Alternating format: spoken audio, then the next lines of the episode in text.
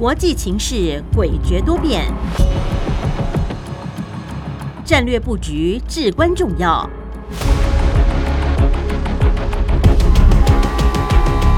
关心台海局势发展，请听汉声电台《国际战略风云录》。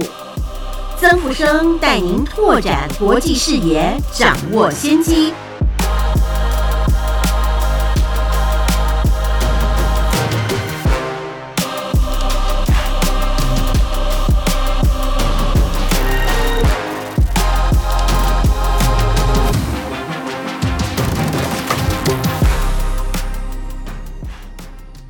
欢迎您收听汉声广播电台《国际战略风云录》，我是曾富生，在空中为您服务。时间过得好快，转眼间，我们的《国际战略风云录》的节目正式的迈入第三年的开始。在过去的两年时间，感谢听众朋友们不断的给我们《国际战略风云录》制作团队鞭策跟鼓励，让我们的节目能够持续的进步。也为听众朋友提供好的服务。在新的一年开始，我们要祝福所有的听众朋友们平安健康、顺利成功。那我们注意到，在二零二四年的全球政治经济战略形势中，仍然充满了高度的不确定性。那美中两大强权的战略竞争走向，被视为是全球地缘政治最大的一个风险。那同时呢，俄乌战争跟以哈冲突的持续，这两场战争是否会扩大外溢，成为欧洲跟中东地区的军事冲突，也是必须要高度关注的一个情势发展。此外呢，我们也注意到能源危机、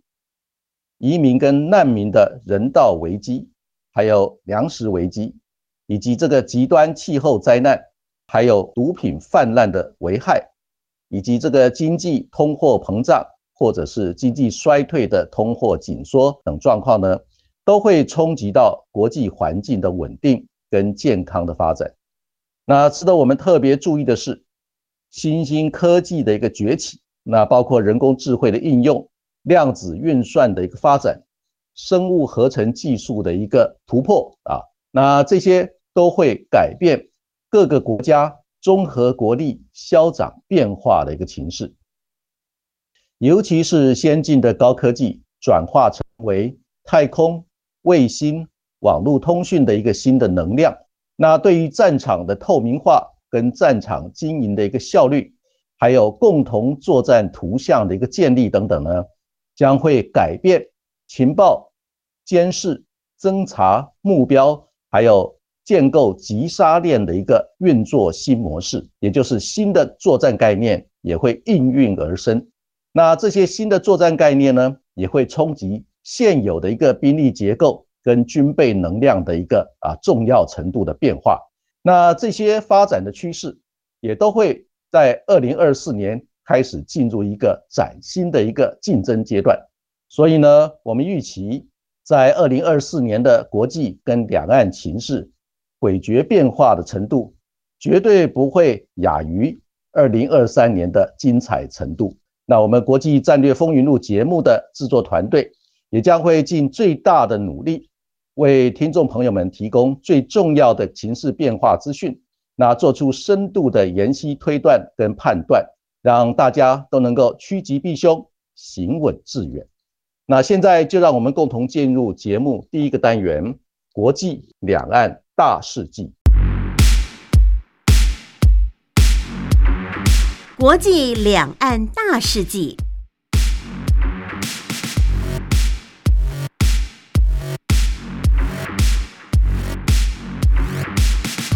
在本周的国际两岸大事记部分，首先，总统蔡英文表示，中华民国与日本是相互扶持的重要伙伴。APEC 经济领袖会议期间。日本岸田首相与张忠谋领袖代表会谈时，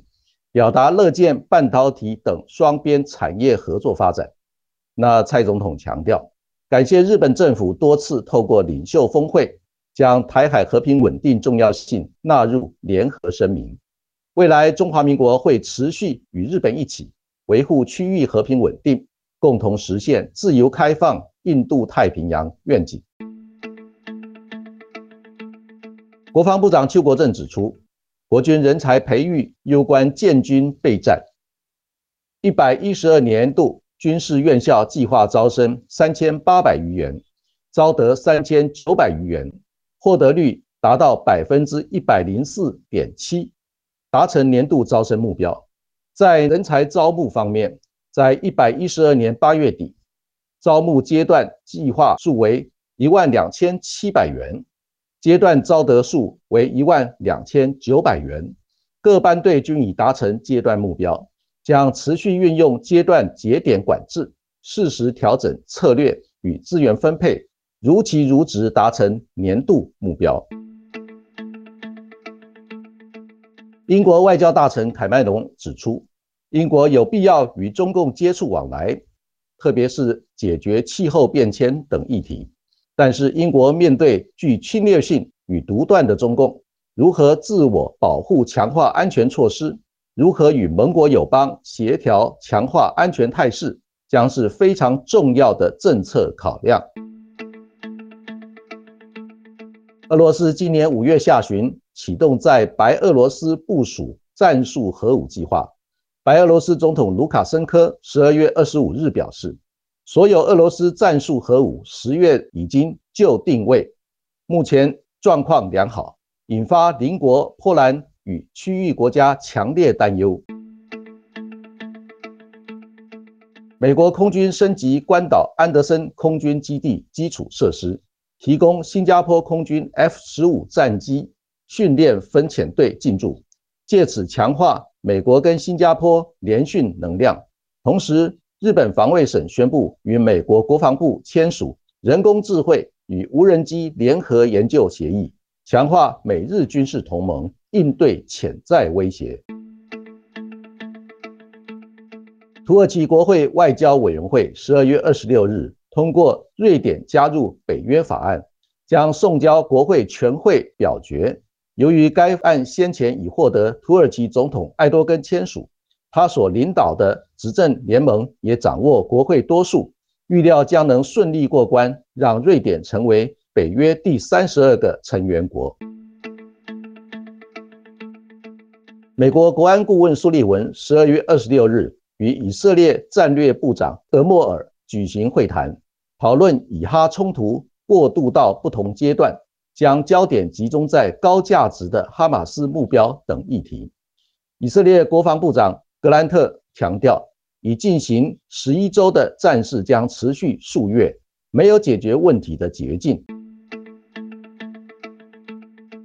美国《纽约时报》控告微软与 OpenAI 涉嫌侵犯版权，引发一场关于生成式人工智慧技术法律争议。这两家科技公司在未经许可情况下，利用《纽约时报》内容来创建人工智慧产品。此案将对新闻出版业未来产生深远影响。中共情报机构国家安全部企图运用人工智慧等科技，协助建立目标的档案，借此锁定对象并掌握其关键网络与弱点。美国官员透露，北京已取得可以追踪美国间谍等人士的人工智慧系统。对美中情报部门而言，这一类先进科技也成为彼此争夺的目标。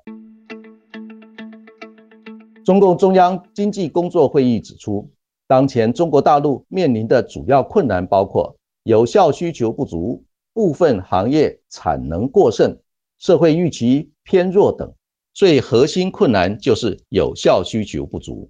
这包括消费与投资的有效需求不足。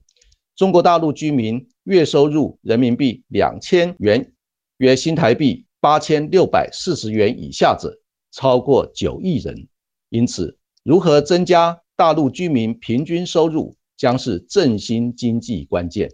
以上就是本周国际两岸大事记的主要内容。欢迎您继续收听节目第二个单元《洞见战略风云》。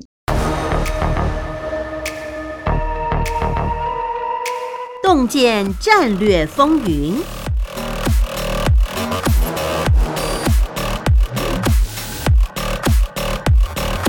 欢迎您回到汉声广播电台《国际战略风云录》，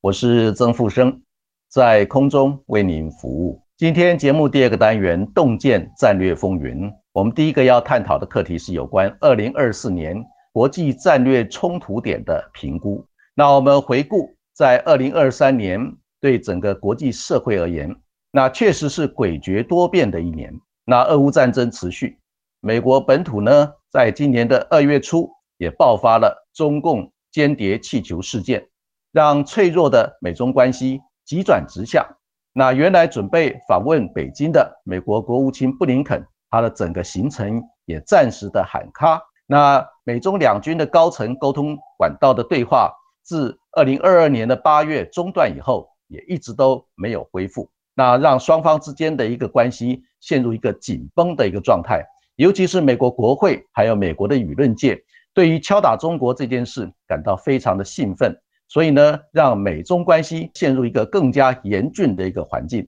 不过呢，那美国的前任的参谋首长联席会议主席米利上将，在二零二三年的五月开始，就在多次的公开场合里面提出警告，表示美国要防范俄罗斯跟中共还有伊朗以及北韩结盟成为军事同盟关系。那或许他们会同步的在欧洲、还有中东以及印太地区来引爆战争的冲突，让美国被迫要陷入多面作战啊，对美国非常不利的一个处境。那所以在五月间呢，拜登总统在美国的国会，他自己也面临了啊这个要提高举债上限的一个难关。那这提高举债上限的难关呢，主要是因为美国的国库券。如果说没有提高举债上限来支付利息，还有这个债金的话呢，那就会面临倒债的一个危机。那这种倒债的危机也可能会造成全球金融秩序的大海啸。所以在这个状况之下，美国也需要向日本、跟中共还有其他相关富有的国家来购买美国的国债，来支撑美国国债发行的一个能量。那所幸呢？美国国会啊，跟拜登政府呢，在五月间也达成了一个协议，有条件的要调高啊这个美国政府的举债上限，让这个拜登政府松了一口气。但是呢，拜登政府呢，尤其是拜登总统，在出发参加日本的 G7 广岛峰会之前，那这项提高举债上限的一个法案并没有通过。让拜登总统呢势必要缩短他的行程，取消了原来要到澳大利亚，还要到巴布纽新几内亚的一个访问的行程。不过呢，那我们也注意到，那拜登总统在去年的五月间主持这个 G7 广岛峰会的时候呢，已经露出了相当疲倦的一个态势。那同时呢，在这种状况之下，也需要中共的一个合作来共同支撑全球金融秩序的稳定。所以呢，原来在 G7 广岛峰会要准备来强势的敲打中国的一个全球大势师的一个状态呢，也暂时喊卡。那临时决定要降低对中共敲打的程度。但是呢，在这个过程里面呢，那美国仍然坚持要继续在科技战这个部分持续采取小院高墙的一个策略措施啊，不会对中共进行科技战松手的一个动作。那另外，美国呢也在科技战这个领域继续的联合欧盟跟日本这些高科技发展的国家，来强化整个科技供应链、还有产业供应链以及这个战略物资供应链安全的一个措施。那美国也联合欧盟跟日本还有其他相关的国家，共同的来谴责啊中共对相关国家的一个经济胁迫的一个行为。那与此同时呢？美国也开始派遣高阶的官员到北京访问，来修补美中关系，意图要为这个二零二三年十一月中旬在旧金山举行的 APEC 领袖峰会期间呢，来安排拜登跟习近平进行高峰会议，来共同达成啊双方关注的一个全球性重大议题的一个合作共识，同时也希望能够化解不必要的一些冲突，来降低。美中关系剑拔弩张的一个不利的一个氛围啊，所以呢，在这个阶段呢，那习近平他也没有闲着，在二零二三年的一个期间，他曾经在八月亲自的到南非参加这个金砖国家组织峰会。在南非参加这个金砖国家组织峰会呢，那习近平跟印度的总理莫迪，还有巴西的总统一起呢，来提出国际金融体系改革的一个方案。同时呢，中共方面还出资一百亿美元呢，来支持金砖国家啊，来发展科技，还有科技的教育。那我们也注意到，在二零二三年的九月期间，那拜登总统他也亲自的到印度，那参加 G20 的啊新德里峰会。同时呢，在 G20 新德里峰会的召开期间呢，他共同的跟印度还有中东的国家，包括沙特阿拉伯。阿拉伯联合大公国，还有以色列这些中东国家，以及欧洲的国家，包括德国跟法国，还有欧盟的一些重要的啊组织呢，共同来推出印度中东欧洲经济走廊的一个倡议。这个印度中东欧洲经济走廊的倡议呢，就是要准备来跟中共所推出的一带一路来共同竞争。同时呢，啊，美国也希望透过这个机制呢，来强化印度。中东国家还有欧洲的一个经济的连接，那由美国来主导这整个体系的发展，来应对啊中共推出“一带一路”所产生的一个新的啊经济竞争的一个压力。所以从这个角度来看呢，那美国是有深谋远虑的一个大格局的一个布局。但是呢，随着十月七日在加沙走廊地区，哈马斯武装的团体对以色列发动大规模的一个突袭行动。那在同一个时间啊，几乎同一个同步的来发射五千多枚的一个火箭弹，对这个以色列有差不多二十多个城镇呢，造成袭击的动作。那这些袭击的动作，其中很重要的一个部分是几乎让以色列啊这个储存核子武器的一个军事基地遭到啊这个火箭弹的一个袭击。让以色列方面呢啊高度的警觉。那在这一次哈马斯对以色列这个突击动作里面，让以色列的居民有将近一千两百位人人士呢上升，同时有两百多个人呢啊被俘虏成为人质。所以呢，在这个状况之下，那以色列也被迫要展开反击的军事行动。那这项反击的军事行动呢，也引爆了。以色列跟哈马斯武装集团的一个军事冲突，那这项军事冲突呢，非常容易呢，就让整个冲突的状况外溢到整个中东地区，来造成中东地区新的一个动荡的一个情势。那我们注意到呢，那以色列的国防部长就曾经在以色列的国会在争取作战预算的时候强调，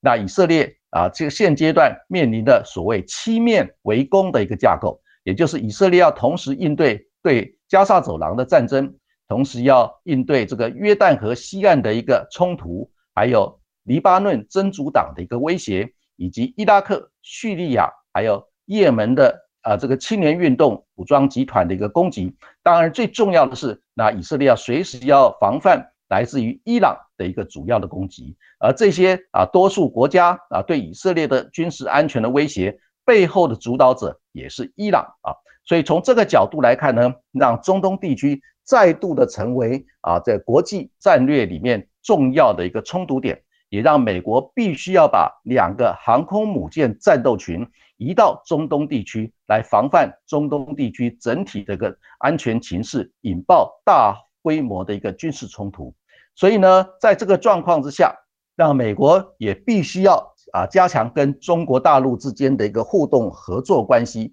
也就是来降低竞争面啊，增加合作面，来缓和，希望能够透过跟中国大陆一起的一个力量，来共同维持啊这个欧洲地区还有中东地区日益紧张的一个战略环境。那我们也注意到呢，在二零二三年的期间，那尤其是在十月中下旬呢，俄罗斯的总统普京。也亲自的到北京参加这个第三届“一带一路”的国际高峰会议，同时借这个场合呢，也跟习近平进行啊两个小时这个秘密会谈。那在这个两个小时的秘密会谈里面，全世界重要国家的啊这战略情报机构都高度的关注，在这个两个小时的秘密会谈里面，习近平跟普京到底谈了哪些事情？那从会后我们的了解是，那习近平没有答应啊这个普京的要求，要成立中共跟俄罗斯之间的一个军事同盟的协议。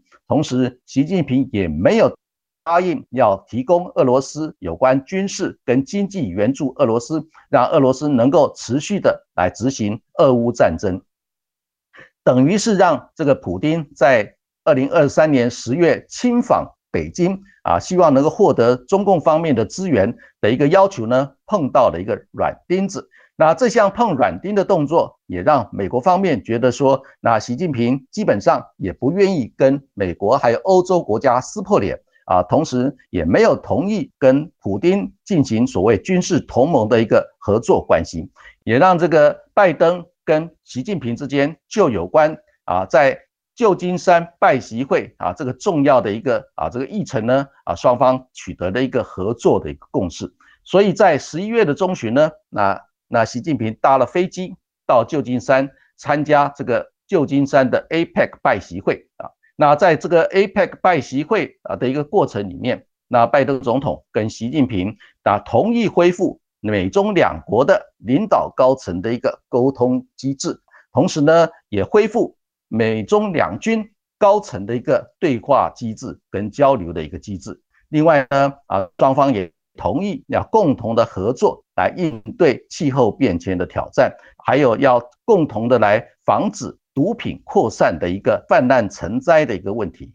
所以呢，我们也看到，在今年的啊这个杜拜的 COP28 啊全球气候变迁纲要公约的会议里面啊，确实达成了相当重要的一些共识跟成果啊，譬如说设置灾害赔偿基金的一个啊机制。还有这个要求啊，相关的国家要针对于有关应对气候变迁所需要支付的一些经费啊，成立共同的基金来应对这些挑战。那这些方面呢，在过去没有办法达成共识的啊一个状况之下，在这一次也都能够达成共识，这也是难能可贵。不过我们也注意到啊，那美国对中共这个小院高墙的科技战还有贸易战也没有松手的一个迹象。也让双方互视对方为假想敌跟战略竞争对手的一个互疑格局呢啊没有改变，所以整体来看呢，在迈入这个二零二四年啊，呃在二零二四年之间呢，那全世界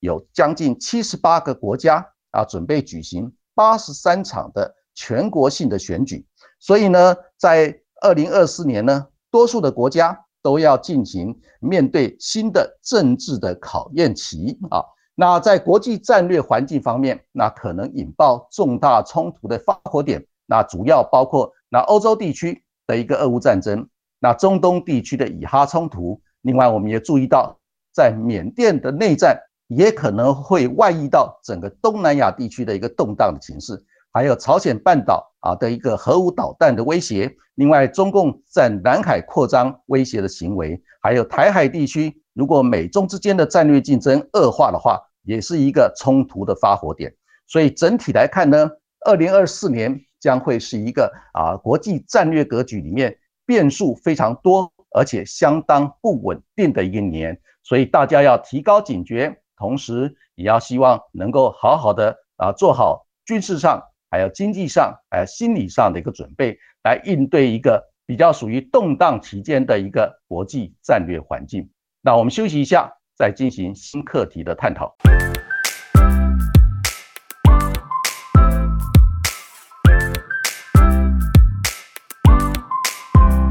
欢迎您回到汉声广播电台《国际战略风云录》，我是曾富生，在空中为您服务。今天节目第二个单元“洞见战略风云”，我们要探讨的课题是有关美国、中共还有俄罗斯的战略竞逐，以及印度崛起的一个新动向啊。那我们注意到，在二零二三年开始，那印度的人口已经超过十四亿人，那高居世界第一名啊。另外，印度的 GDP 也排名啊，这个超过了英国，成为全球的第五名。那同时，印度的经济成长率啊，在最近的几年也超过中共的一个经济成长率。还有就是印度的在海外庞大的一个族裔呢，它的政治跟经济的影响力也开始崛起。那在美国的戏骨很多科技的新贵跟富豪都是印度裔的人士。那美国现任的副总统贺锦丽，还有这个准备角逐美国共和党总统候选人的海利大使，那这些都是印度的后裔。同时呢，印度的国土的面积啊，还有它的科技的能量，都属于大型的国家啊。那目前呢，印度拥有核武弹道飞弹，有太空卫星。航空母舰战斗群，还有核动力潜舰等高科技的先进的军事能量。同时呢，印度也有企图要领导全球南方国家的一个战略意图，让美国、中共、还有俄罗斯、还有欧洲的国家呢，啊，相继的要拉拢印度啊的一个状态呢的这种竞争的状态也越来越明显。那这种状态呢，也会冲击到国际政经战略的新格局。那我们也注意到，在拜登政府呢，他意图要重新建立美国在国际的一个领导地位，同时呢，在美国的国家安全战略里面，把中共视为头号的战略竞争对手，那把俄罗斯也视为立即明显的一个威胁。同时呢，那美国也积极的要求印度支持配合，来制衡中共势力的扩张，那削弱俄罗斯侵略的一个能量。让美国跟日本还有欧盟的国家能够继续的掌握以规则为基础的一个国际秩序啊。那在二零二三年的期间，那印度的总理莫迪他曾经到美国华府访问，也到东京参加这个 G7 啊的广岛峰会，那进行访问，同时也到巴黎参加法国的国庆的一个游行，另外也到约翰尼斯堡。参加南非的金砖国家组织峰会，那同时呢，印度也曾经在二零二三年的年初啊主持全球南方之声的一个高峰会议，那展现出来意图要领导全球南方国家的一个意图。那我们也注意到，在二零二三年的七月啊，那印度在印度举行召开这个上海合作组织。峰会的视讯峰会，那在这个视讯峰会里面，那印度他们特别推出的叫做新德里的宣言。那在这项新德里宣言里面，他们支持那上海合作组织的成员国要开始来落实这个本币贸易结算的一个机制。同时呢，我们也注意到，那印度在这一次的新德里宣言里面。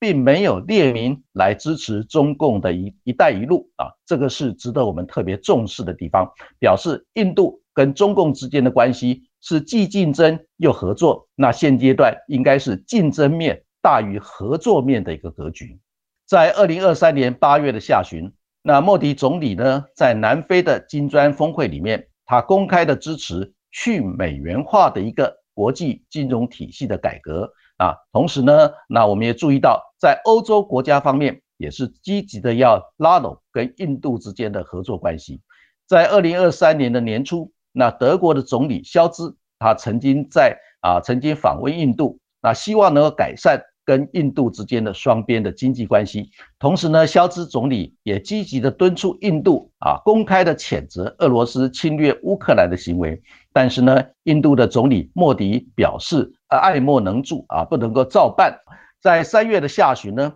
那日本的首相岸田文雄也曾经访问印度啊，那宣布要投资七百五十亿美元来支持印度还有南亚地区的一个基础建设啊。那美国跟英国还有澳洲，他在巩固 AUKUS，也就是美英澳三方安全联盟之后呢，也积极的鼓励那印度。多参加这个四方安全对话的一个活动啊。那在二零二三年五月期间呢，那印度还应邀来列席 G7 广岛峰会。那在六月初呢，那美国的国防部长奥斯汀也公开的访问印度，那跟印度方面呢签署了美国跟印度国防科技合作的一个路线图。那到了二零二三年的六月，那拜登总统也亲自的邀请印度的总理。莫迪访问华府，那建构美国跟印度之间共同的一个全球合作议程。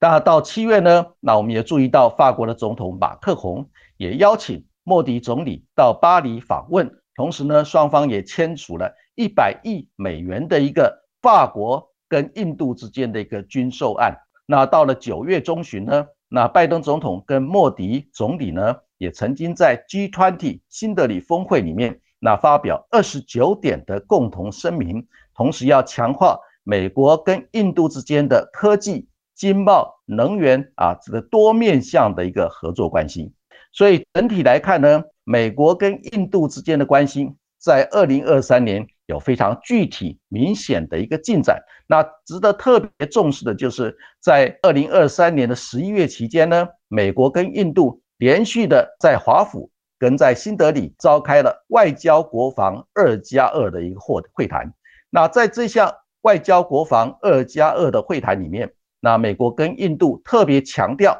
要强化印度在四方安全对话的一个安全架构。所以呢。到二零二三年的十一月的下旬，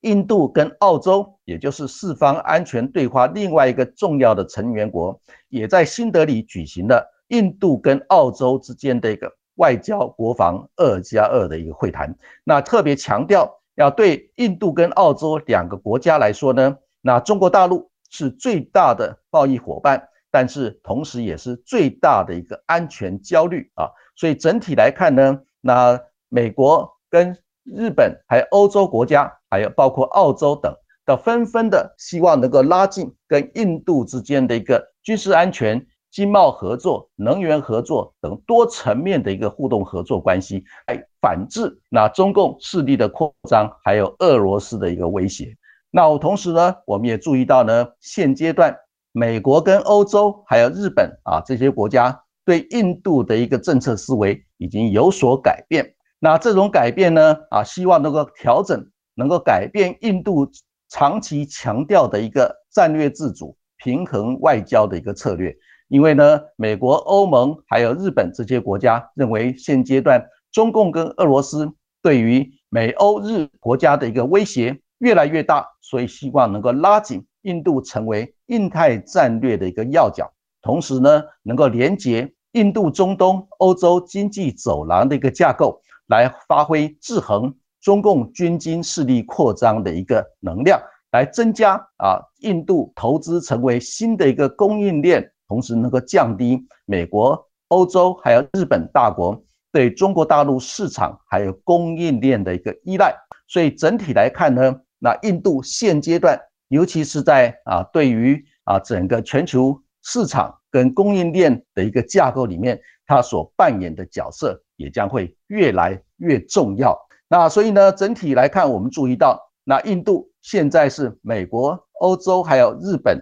啊，基本上啊，希望能够积极拉拢的一个对象。那同时呢，印度也还继续的强调战略自主、平衡外交的一个策略。他拒绝支持那美国跟欧洲建议，希望能够在印太地区发展。所谓印太北约的一个新构想，那因为印度方面认为说，那美欧的势力透过印太北约的一个构想，可能会成为主导印太地区的信息能量，那对于印度强调的战略自主，可能有不利的一个影响啊。所以呢，这虽然美国跟欧洲还有日本这些国家啊，要求印度选边站的一个压力，但是呢，印度现阶段仍然是倾向能够继续的维持。战略自主跟平衡外交的一个策略，所以二零二三年以来，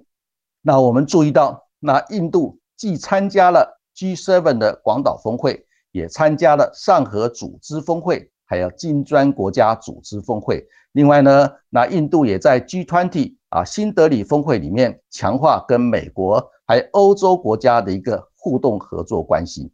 不过呢，那我们也注意到。那印度现阶段是特别把巴基斯坦还有中共那视为一个主要的一个威胁。那跟中共之间虽然有边界的冲突，但是仍然不希望在经贸、还有科技、还有金融这些重要的领域跟中共方面完全的脱钩。所以整体来看呢，那俄乌战争爆发以后，那印度仍然继续的保持跟俄罗斯之间的一个特殊关系，同时还增加。跟俄罗斯之间的一个能源合作，跟这个原物料的一个合作关系，所以整体来看呢，那印度现在所采取的一个策略是同时的能够吸收来自于美国、欧洲、日本所提供的一个军事安全跟经贸合作的一个能量，但是呢，印度仍然继续的保持跟中共之间的一个经贸合作跟能源合作关系。更重要的是，印度也继续的维持跟俄罗斯之间的一个特殊的合作关系。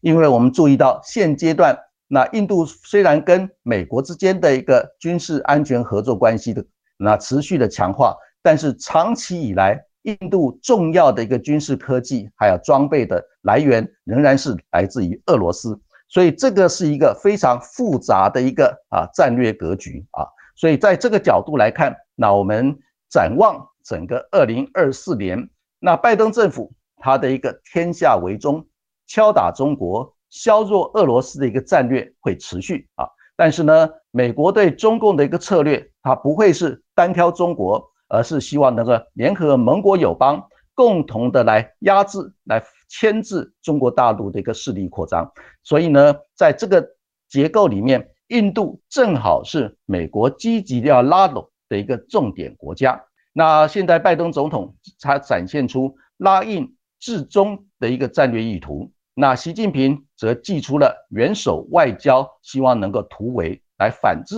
美国排挤中共的一个布局。那不过呢，那现阶段，那中国大陆方面在经济复苏面临的严峻的一个挑战，再加上高科技的发展啊，受到美国卡脖子的一个冲击，恐怕很难持续有大规模的一个援外的一个经费跟能量来稳固跟全球南方国家的一个关系。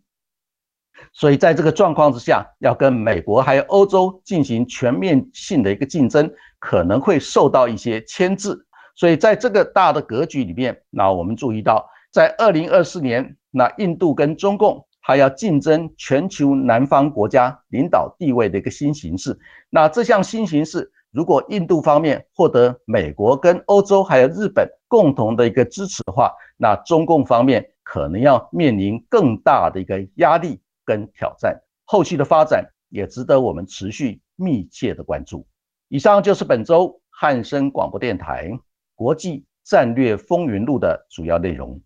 谢谢您的收听，我们下周空中再会，晚安。